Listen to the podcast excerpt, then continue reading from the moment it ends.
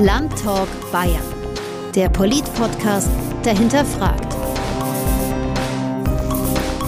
Herzlich willkommen zur sechsten Folge von Landtalk Bayern, dem Podcast des Bayerischen Landtags. Ich bin Christine Auerbach. Und ich bin Florian Scheirer und heute geht's ums Geld.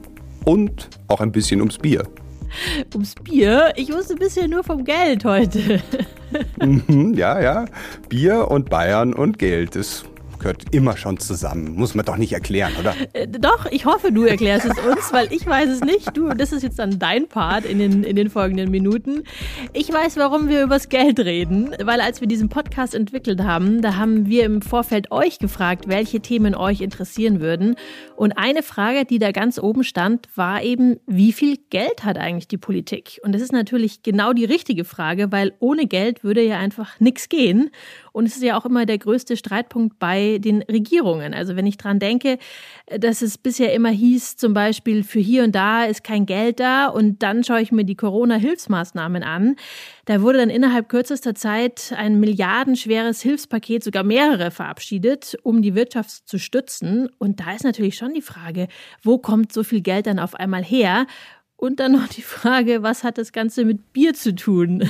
Ja, darum geht es dann später. Bleiben wir erstmal bei der grundsätzlichen Frage, woher kommt das Geld? Und um die Frage zu klären, habe ich mich mit dem Landtagsabgeordneten Helmut Kaltenhauser von der FDP getroffen. Er sitzt im Finanzausschuss und ist finanzpolitischer Sprecher seiner Partei. Er hat die Frage, wie viel Geld hat die Politik so beantwortet. Ja, man muss immer anschauen, wo kriege ich das Geld her? Ich kann mir als äh, Staat, als Freistaat Bayern fast beliebig Geld beschaffen erstmal. Ein Großteil davon muss ich ja wieder zurückzahlen. Also ich mir das Geld vom Bürgerleihen, vom Bankenleihen oder über Steuer beschaffen, könnte auch möglicherweise eigene Firmen betreiben. Also da gibt's verschiedene Wege. Das Problem ist, wenn ich mir Geld leihe, muss ich das halt irgendwann wieder zurückzahlen dröseln wir das mal auf, was er da alles gesagt hat. Da war jetzt wirklich sehr viel drinnen. Also als ersten Punkt hat er gesagt, ein Staat kann sich Geld leihen. Also wenn zum Beispiel Deutschland Geld braucht, dann geht die Bundesrepublik zur Bank und leiht sich was so wie es auch jeder von uns machen könnte. Das Ganze läuft aber dann doch ein bisschen anders ab als so ein Privatkredit, den jeder von uns haben kann. Die Bundesrepublik gibt, wenn sie Geld leihen will, zum Beispiel Bundeswertpapiere aus. Die werden dann verkauft, die haben mehrere Monate oder sogar Jahre Laufzeit. Und die Käufer und damit die Kreditgeber, das sind meistens verschiedene Banken. Und die verkaufen diese Wertpapiere dann wieder weiter, an Fonds zum Beispiel oder an andere Länder, aber auch an Privatpersonen. Also im Prinzip kann jeder und jede von uns als Privatperson auch diese Papiere kaufen und Deutschland so Geld leihen. Das ganze System ist noch ein bisschen komplizierter, aber ganz grob kann man das so zusammenfassen. Diese Wertpapiere, die sind recht gefragt, weil Deutschland als sehr guter Schuldner gilt weil es ein recht stabiles politisches System hat und den Ruf hat, dass das geliehene Geld auf jeden Fall pünktlich zurückgezahlt wird. Das senkt die Zinsen, die Deutschland für dieses geliehene Geld zahlen muss. Und dazu sind die Zinsen im Moment sowieso noch sehr niedrig. Und das führt dazu, dass Deutschland im Moment tatsächlich gar keine Zinsen zahlen muss, wenn es sich Geld leiht. Denn in Zeiten von Negativzinsen wie jetzt zahlen die Leute dem Staat sogar noch Geld, wenn der sich welches leiht. Also dafür, dass der auf das Geld aufpasst und es sicher zurückbezahlt. Ist alles in allem also eine gute Ausgangslage, jetzt zum Beispiel in der Corona-Zeit billig Schulden zu machen. Aber, und es gibt ein großes Aber, beliebig hohe Schulden kann Deutschland nicht machen. Denn bei uns gibt es seit 2016 die sogenannte Schuldenbremse und die steht auch im Grundgesetz. Und die legt fest, dass Bund und Länder ihre Haushalte ohne Einnahmen aus Krediten ausgleichen müssen. Das heißt, die Politik kann sich zwar theoretisch so viel Geld leihen, wie sie will, hat sich das aber selbst verboten, damit wir eben einen möglichst ausgeglichenen Haushalt haben. Bleibt aber ja trotzdem die Frage, die ich ja vorher schon gestellt habe, warum ging es dann trotzdem auf einmal so schnell und so leicht mit diesen milliardenschweren Corona-Hilfspaketen? Und da ist das Schlagwort Ausnahmesituation. Diese Schuldenbremse gilt nämlich nicht bei sowas wie Naturkatastrophen und Wirtschaftskrisen und deshalb konnten eben der Bund und die Länder ausnahmsweise so schnell und so viel mehr Schulden aufnehmen als sonst. Naja, mehr ist ein bisschen untertrieben. Stimmt. Also, das Handelsblatt hat gerade ausgerechnet, dass die bisherigen Hilfspakete, die Corona-Hilfspakete, insgesamt über 167 Milliarden Euro gekostet haben. Stand Herbst 2021. Und deshalb sind die Schulden jetzt auch so hoch wie nie zuvor. Insgesamt haben Bund, Länder und Gemeinden Schulden in Höhe von rund 2,2 Billionen Euro. Ja, das ist, klingt natürlich viel, ist auch viel, aber damit kann natürlich auch die Wirtschaft wieder angekurbelt werden. Also Firmen, Selbstständige, Künstler unterstützt werden. Und ohne dieses geliehene Geld wäre das alles nicht möglich. Wenn man nochmal zusammenfasst, Schulden machen, Geld leihen ist also eine Möglichkeit, wie die Politik an Geld kommt. Das ist aber nicht die Haupteinnahmequelle. Diese Haupteinnahmequelle, das sind die Steuern. Ja, zu denen kommen wir gleich. Davor aber noch eine kleinere Einnahmequelle. Jetzt kommt nämlich noch mein Bier ins Spiel. Das war nämlich, Fun Fact am Rande, einmal die größte Einnahmequelle des bayerischen Staates. wahrscheinlich ja, während, du lachst. Ja, während der Wiesen wahrscheinlich, oder? Also wenn von jeder Wiesenmaß die Hälfte an den Freistaat gehen würde, dann hätten wir wahrscheinlich goldene Ampeln im Freistaat. ne, es war eine Zeit, da gab es noch gar keine Ampeln, nämlich im 17. Jahrhundert. Da war das Bier tatsächlich für 30 bis 50 Prozent der bayerischen Staatseinnahmen verantwortlich. Damals war Bayern in einer schwierigen Situation und da hat Kurfürst Maximilian I. von Bayern Bayern sich 1603 ein Monopol aufs Weißbierbrauen gesichert und überall im Land staatliche Hofbräuhäuser bauen lassen und der Gewinn ging dann in die Staatskasse. Und so konnte er das Land nach dem Dreißigjährigen Krieg tatsächlich wieder aufbauen und seinem Nachfolger schuldenfrei übergeben. Ich wusste es immer, ohne Bier und ohne Hofbräuhaus kein Bayern. Das ist der Nabel der Bayern.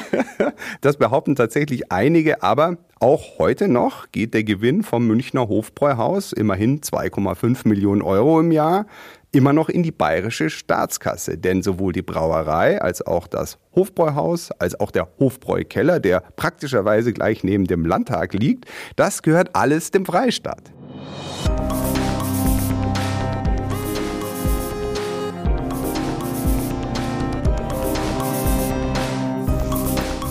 Also, woher bekommt der Staat sein Geld? Eigene Betriebe hatten wir jetzt. Dazu gehören neben einem Staatsbetrieb wie Hofbräu natürlich Beteiligungen an Flughafengesellschaften, die Spielbanken und so weiter. Laien hatten wir auch schon. Ja, jetzt kommt der Riesenklops, die Steuern. Die Steuern sind auf jeden Fall die größte Einnahmequelle für den Staat. Da gibt es ja unendlich viele verschiedene Einkommenssteuer, Lohnsteuer, Mehrwertsteuer, Tabaksteuer und so weiter. Und wenn man jetzt mal schaut, zum Beispiel Lohnsteuer und Einkommenssteuer zusammen machen fast 40 Prozent der Steuereinnahmen von Bund und Ländern aus. Und weil Deutschland ja ein Föderalstaat ist, also zusammengesetzt aus verschiedenen Bundesländern und der Bund steht oben drüber, werden diese ganzen Steuern dann aufgeteilt zwischen den verschiedenen Ebenen. Je nachdem, auf welche Ebene dann diese Steuern gehen, gibt es eben auch verschiedene Steuern, also Bundessteuern, Landessteuern und Gemeindesteuern. Der Bund kriegt zum Beispiel die Steuern auf Autos, Energie, Versicherungen, Tabak, Brandwein, Luftverkehr und Kaffee noch ein paar andere auch noch dazu. Und die Länder kriegen zum Beispiel die Steuern auf Erbschaften, auf Grunderwerb, auf Lotterien oder eben aufs Bier, wie wir gerade schon gehört haben. Ja, genau. Bier geht eben an die Länder, während Wein und Schnaps geht an den Bund. Und die Gemeinden kriegen auch noch den Hund. Also die kriegen die Hundesteuer und auch die Vergnügungssteuer. Wofür die einzelnen Ebenen dann ihr Geld ausgeben, das haben wir Sven Arne Simon gefragt. Der ist wissenschaftlicher Referent am Max-Planck-Institut für Steuerrecht und öffentliche Finanzen. Diese verschiedenen Ebenen, die haben alle unterschiedliche Aufgaben und die müssen sich sozusagen alle finanzieren.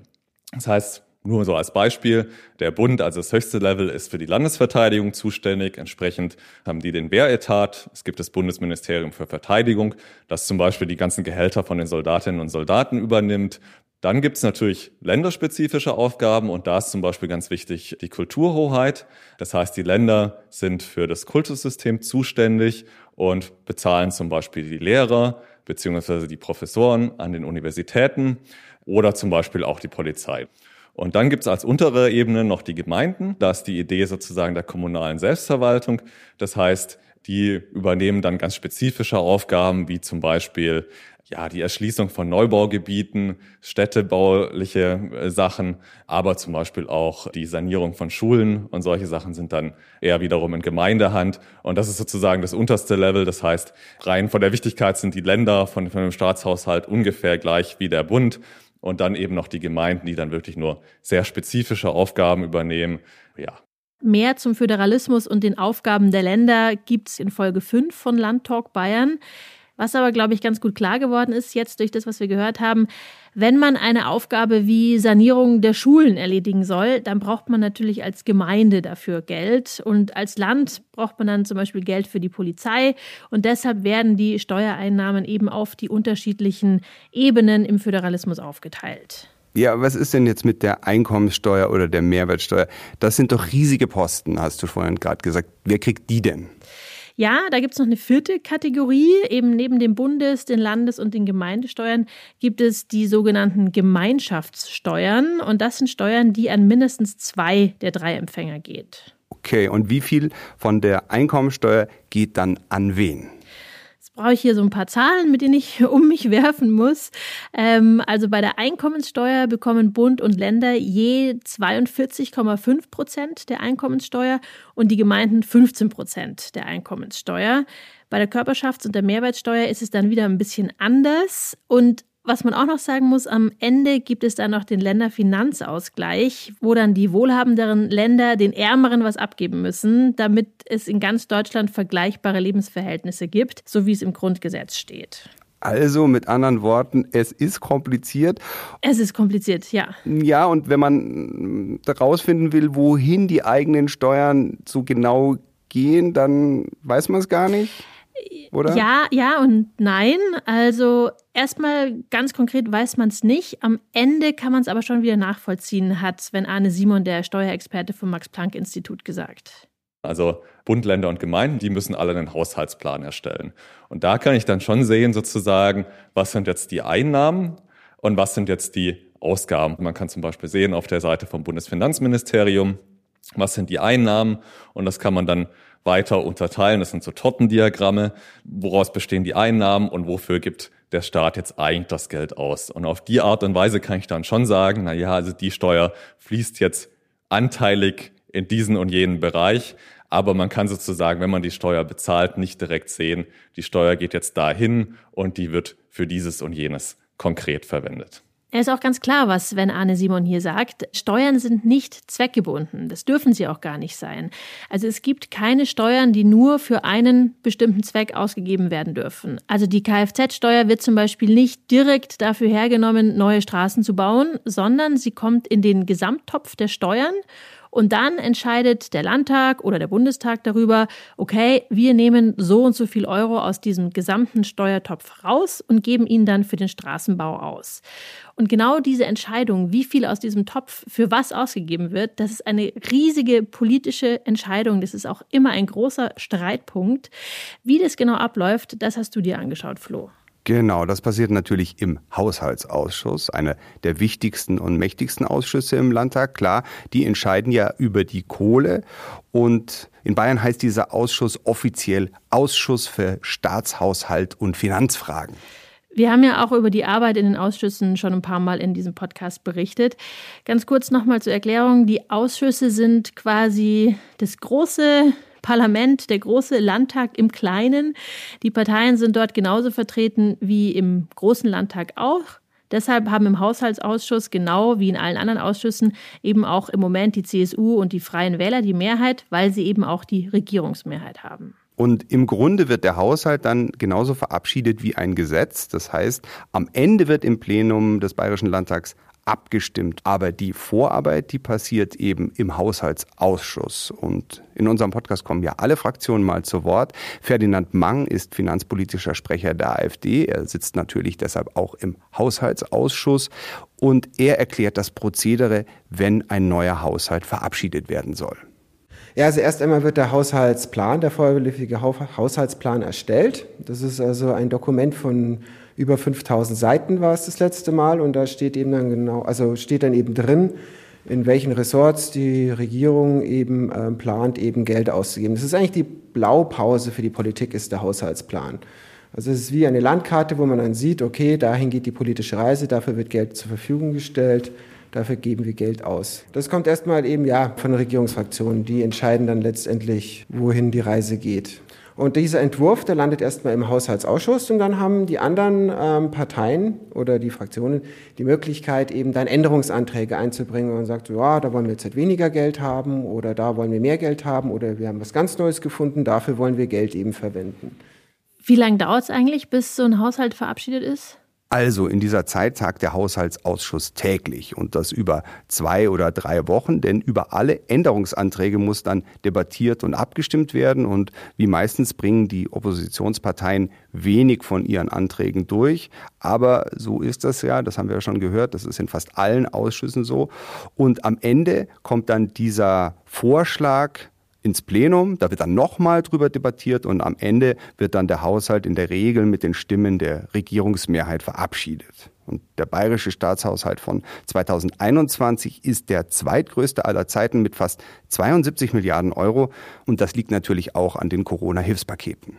Was macht denn der Haushaltsausschuss, wenn der Haushalt verabschiedet ist? Also es wird ja nur einmal im Jahr gemacht. Was machen die die restliche Zeit? Ja, dann hat der Haushaltsausschuss äh, die Aufgabe dafür zu sorgen, dass der Haushaltsplan auch wirklich eingehalten wird. Das hat mir der Landtagsabgeordnete Helmut Kaltenhauser gesagt. Das ist der finanzpolitische Sprecher der FDP, den wir vorhin schon mal gehört haben. Sprich, er ist in der Opposition und die hat da eine wichtige Funktion. Ja, in der Opposition ist im Fall eine Kontrollfunktion. Das ist klar. Heute haben zum Beispiel Hochbauvorlage gehabt. Das heißt, das sind große Projekte, die der Staat Bayern bezahlt. Und da gibt's regelmäßig irgendwelche Budgetüberschreitungen. Muss man hinterfragen, woher kommt das? Genehmigen wir das wirklich? Haben wir mal nachfragen? Heute haben wir zum Beispiel zwei Vorlagen auch wieder zurückgewiesen, haben gesagt, ihr müsst da nacharbeiten. Einfach Kontrollfunktion. Wir haben auch einen Untersuchungsausschuss jetzt zu dieser Maskenaffäre. Da bin ich auch dann drin vertreten für unsere Fraktion. Das sind solche Dinge, ein bisschen investigativ. Nicht alles, ich muss ja schon selber gestalten, aber natürlich die Kontrollfunktion steht im Vordergrund. Und klar, auf der anderen Seite, auf der Regierungsseite gibt das Geld erst die Möglichkeit zu gestalten und so kann dann auch jede Landesregierung ihre eigenen Schwerpunkte setzen und sich zum Beispiel entscheiden, ob sie lieber mehr Geld für Bildung oder für innere Sicherheit ausgeben will. Das alles ermöglichen Steuern. Also lass noch mal zusammenfassen, was wir bisher haben bei der Frage, woher kommt das Geld in der Politik? Die Antwort ist hauptsächlich aus Steuern. Die werden dann aufgeteilt zwischen Bund, Ländern und Gemeinden. Die jeweiligen Parlamente entscheiden, wofür das Geld ausgegeben wird und damit setzen die Regierungen dann ihre Schwerpunkte. Der zweite Weg, an Geld zu kommen, sind Schulden, die ein Staat aufnimmt. Das muss manchmal sein, um schnell an Geld zu kommen, sollte aber nur begrenzt genutzt werden, weil ganz klar, das Geld muss eben auch wieder zurückgezahlt werden. Und dann gibt es noch Einnahmen aus staatseigenen Betrieben, Stichwort Hofbräuhaus. Und Parktickets gibt es auch noch, Gebühren. Äh, Gebühren, genau, gibt es auch noch. Über eine Sache haben wir bisher aber noch gar nicht besprochen und das ist, dass der Staat mit den Steuern auch lenken kann. Manchmal geht es nämlich gar nicht in erster Linie darum, mit Steuern Geld einzunehmen, sondern darum, das Verhalten von Bürgern oder Unternehmen zu beeinflussen. Wir hören dazu nochmal Sven Arne Simon, den Steuerfachmann vom Max-Planck-Institut in München. Und das ist eben so, dass man Steuern auch hat, um jetzt ein bestimmtes unerwünschtes Verhalten sozusagen teurer zu machen im Verhältnis oder ein bestimmtes Verhalten sozusagen, das jetzt vielleicht zu Marktpreisen nicht unbedingt im wünschenswerten Umfang stattfinden würde, in gewisser Weise zu subventionieren. Und da kann man jetzt zum Beispiel die Tabaksteuer nehmen. Rauchen schadet der Gesundheit. Und dementsprechend mag ich dieses Verhalten eben besteuern und nicht zu Marktpreisen anbieten, sondern sozusagen noch die höhere Steuer drauf zu erheben, um eben das Rauchen per se zu verteuern und so in gewisser Weise eben diese negativen Effekte, die durch das Rauchen auf die Gesundheit und dann auch für das Gesundheitssystem entstehen, auszugleichen und in gewisser Weise so ein bisschen die Lenkung dazu hinzukriegen, dass insgesamt weniger geraucht wird. Also das ist so eine Art Erziehen durch Steuern, vielleicht auch statt sozusagen Gesetzen und Verboten. Denn wenn es im Geldbeutel wehtut, dann hört man vielleicht eher auch. Man hat aber immer noch die Möglichkeit, sich ein bisschen zu entscheiden, wie man das dann machen will. Kann man gut sehen bei einem zweiten Beispiel, das Sven Arne Simon genannt hat, nämlich die Ökosteuer. Die auch natürlich das Ziel hatte, ja, den Energieverbrauch und natürlich auch den Benzinverbrauch in gewisser Weise zu senken, weil man eben gesagt hat, na ja, also es entstehen eben negative Effekte für die Umwelt. Und in dem Sinne mache ich das eben berücksichtigen, indem ich noch eine Steuer erhebe und da so versuche, das Verhalten zu lenken und sozusagen in gewisser Weise auch umweltfreundlichere Alternativen relativ gesehen günstiger zu machen zu den umweltschädlichen Alternativen. Wichtig ist zu sagen, aber auf jeden Fall eine Steuer muss nicht allein für die Einnahmen da sein, sondern die Einnahmenerzielung kann sozusagen auch ein Nebenzweck sein und dieser Lenkungszweck kann dabei auch wichtig sein. Und damit kann ich jetzt endlich nochmal über Bier sprechen. Wahrscheinlich gab es in Bayern mal eine Steuer, die den Bierkonsum vorantreiben sollte, oder? Ja, so ähnlich. Also ich habe ja vorhin schon erzählt, dass der Bierkonsum im 17. Jahrhundert den bayerischen Staatshaushalt saniert hat, aber auch nur, weil die Leute sehr viel Bier getrunken haben. Das war aber am Anfang gar nicht so, denn die Bayern haben damals vor allem Wein getrunken. Und wie hat Kurfürst Maximilian I. die Bayern zu Biertrinkern gemacht? Er hat natürlich den Wein besteuert. Hm? Richtig, denn nur mit dem Bier konnte der Staat richtig Geld verdienen und durch die Weinsteuer war der Wein plötzlich viel teurer als Bier, also haben die Leute eben mehr Bier getrunken und der Staat hat den Gewinn eingesackt. So easy. also, das Lenken geht im ganz Konkreten, also Biertrinker zu haben statt Weintrinker, aber da stecken natürlich auch noch die ganz großen Fragen dahinter, nämlich wie will ein Staat sein? Wie wollen die Menschen darin leben? Wie richtet der Staat sich aus? Wie soll zum Beispiel Reichtum verteilt sein? Sven Arne Simon sagt, das ist ebenfalls ein Zweck von Steuern, die Umverteilung. Das heißt, die Person, die eben eine höhere wirtschaftliche Leistungsfähigkeit hat, soll auch einen größeren Beitrag leisten. Und da geht es eben darum, Einkommensunterschiede oder Vermögensunterschiede auszugleichen. Und das kann auch ein Zweck der Steuer sein, wobei es da natürlich ganz gravierende Unterschiede in den politischen Meinungen gibt. Das sagt er ja sehr schön diplomatisch. Gravierende Unterschiede in den politischen Meinungen. ja, und diese Frage der Umverteilung und die Frage, wie sehr sich ein Staat einmischen sollte in die Wirtschaft, in das Leben, durch Steuern und Abgaben zum Beispiel, die ist fundamental. Und das ist der Punkt, in dem sich unsere Parteien oft grundlegend unterscheiden. Sven Arne Simon vom Max-Planck-Institut hat das nochmal ganz gut zusammengefasst. Also grundsätzlich gibt es da ja verschiedene Überlegungen, was sollte jetzt der Staat sozusagen machen und was sollten jetzt eigentlich so die privatwirtschaftlich organisiert werden. Und da gibt es ja auch ganz unterschiedliche Ansätze. Also einmal den schlanken Staat bzw. den Laissez-faire-Staat, wo man sagt, der Staat hat eigentlich nur sehr, sehr wenige Aufgaben. Und das wäre zum Beispiel den Schutz des Privateigentums wo es eben problematisch ist, das irgendwie Privatleuten in die Hand zu geben, weil dann man möglicherweise das Recht des Stärkeren hätte und zum anderen letztendlich die Aufrechterhaltung der öffentlichen Ordnung. Das wäre jetzt sozusagen das eine Extrem. Dann haben wir es, wie wir es in Deutschland haben, eben auch noch, dass wir sagen, na ja, wir wollen, dass der Staat noch ein paar andere Aufgaben erfüllt und nicht nur diese grundlegenden Aufgaben. Und dazu gehört zum Beispiel das Sozialstaatsprinzip. Das heißt, in Deutschland geht es eben drum, dass der Staat auch für soziale Gerechtigkeit sorgen soll. Und das ist auch tatsächlich bei uns im Grundgesetz verankert. Dieses Sozialstaatsprinzip ist im Grundgesetz sogar durch die sogenannte Ewigkeitsklausel vor Verfassungsänderungen gestützt. Also das sitzt wirklich ganz, ganz fest drin. Ist natürlich das Stichwort soziale Marktwirtschaft. Das heißt, bei uns gelten zwar die kapitalistischen Marktregeln von Angebot und Nachfrage, es gibt Privateigentum und so weiter und es gibt nur sehr wenige Staatsbetriebe. Aber es gibt eben auch dieses Soziale in der Marktwirtschaft. Also der Staat hat für soziale Gerechtigkeit zu sorgen und für gleichwertige Lebensverhältnisse. Und das passiert durch Sachen wie eben aktive Eingriffe in die Wirtschaft oder auch Sozialausgaben, also zum Beispiel Arbeitslosengeld, Hartz IV, Kindergeld und so weiter.